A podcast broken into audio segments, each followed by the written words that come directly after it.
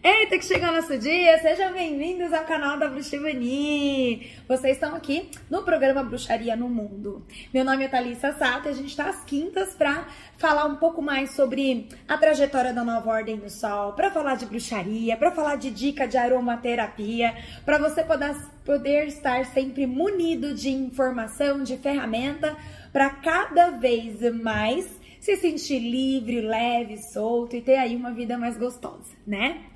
Sabe qual vai ser a dica? Aproveita que você vai estar tá aí, ó. A gente está entrando, né, em semanas de festividades, que às vezes encontramos, né, uma tia-avó, encontramos o avô, encontramos pessoas que sabem mais sobre a nossa história. Histórias sobre mãe, pai, histórias sobre os sucessos e os não sucessos da família. Eu acho que é super importante você ter mais conhecimento sobre o que marcou a sua parte energética, o que marcou a tua ancestralidade, para você entender melhor quais são é, os fardos do presente ou o seu próprio talento, né? Vocês sabem que eu tava conversando com uma cliente muito linda, né, essa semana, e ela me confidenciou uma. Uh, a gente tava compartilhando de feitiços, né, de coisas que nossos avós faziam, e ela falou justamente de uma forma de benzer que a avó dela fazia, né? É, eu achei fantástico, achei fantástico. Eu não sei se você conhece essa, mas eu vou compartilhar porque eu achei sensacional, né? Simples e sensacional. Então, quando a gente tá com aquele mal olhado, não é? Quando a gente tá com aquele peso que não sabe de onde vem, ela diz que a avó dela pegava um prato branco, colocava água, pegava óleo de cozinha, chegava, colocava a pessoa na frente dela. Puf, botava na frente. Aí ela fazia o sinal da cruz primeiro nela, depois fazia na pessoa que ia benzer e depois fazia o sinal da cruz na água com prato. É, no, é, é isso, né? na, é, no prato, né, que tava com a água. E aí ela colocava um pouquinho do óleo. Uf, botou o óleo. Se o óleo ele simplesmente juntasse com a água, a pessoa tava com quebranto. A pessoa tava com a magia, tava ruim. Aí ela fazia novamente o sinal da cruz nela, fazia o sinal na cruz da pessoa e de novo no prato. Jogava aquela água, puf, fora. Ela fazia uma oração. Aí eu perguntei, mãe, sua avó fazia um Pai Nosso, sua avó fazia uma Ave Maria? Ela, não, não.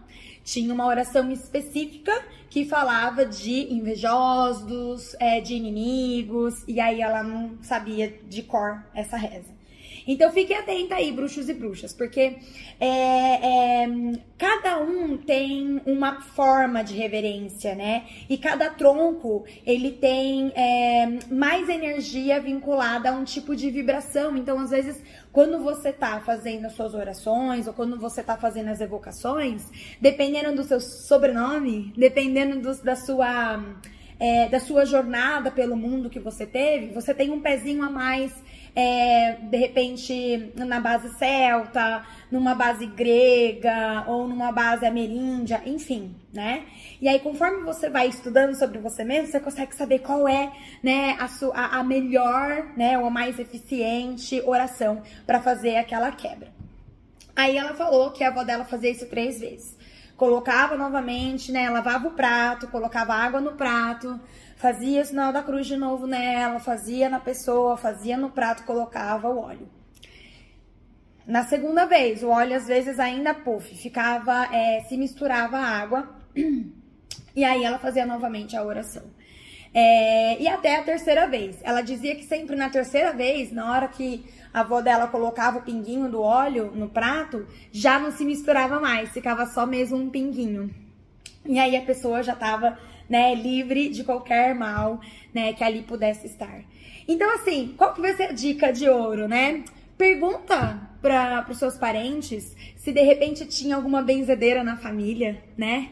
Pergunta é, é, é, se vocês tinham algum hábito, né? É, ou de colocar uma rodinha atrás da orelha, ou qual era a erva que se colocava, ou se tinha alguma é, oração específica. Pergunta né? Não deixa passar a oportunidade, né? É, às vezes a gente tá tão atarefado fazendo 600 mil coisas e a gente esquece de perguntar uma das coisas mais valiosas, né? Qual é o legado? Isso é um legado, não é? Imagina é, é, é, quebrar a inveja, gente, que maravilha. a gente precisa disso. Às vezes você tá aí cheia de planos, tá feliz com as coisas que você tá construindo, né? E não tem jeito. O mal olhado, é inveja, tem outra vibração. E às vezes ela tá ali competindo, né? Com um brilho. Ai, aprende a quebrar isso, não é?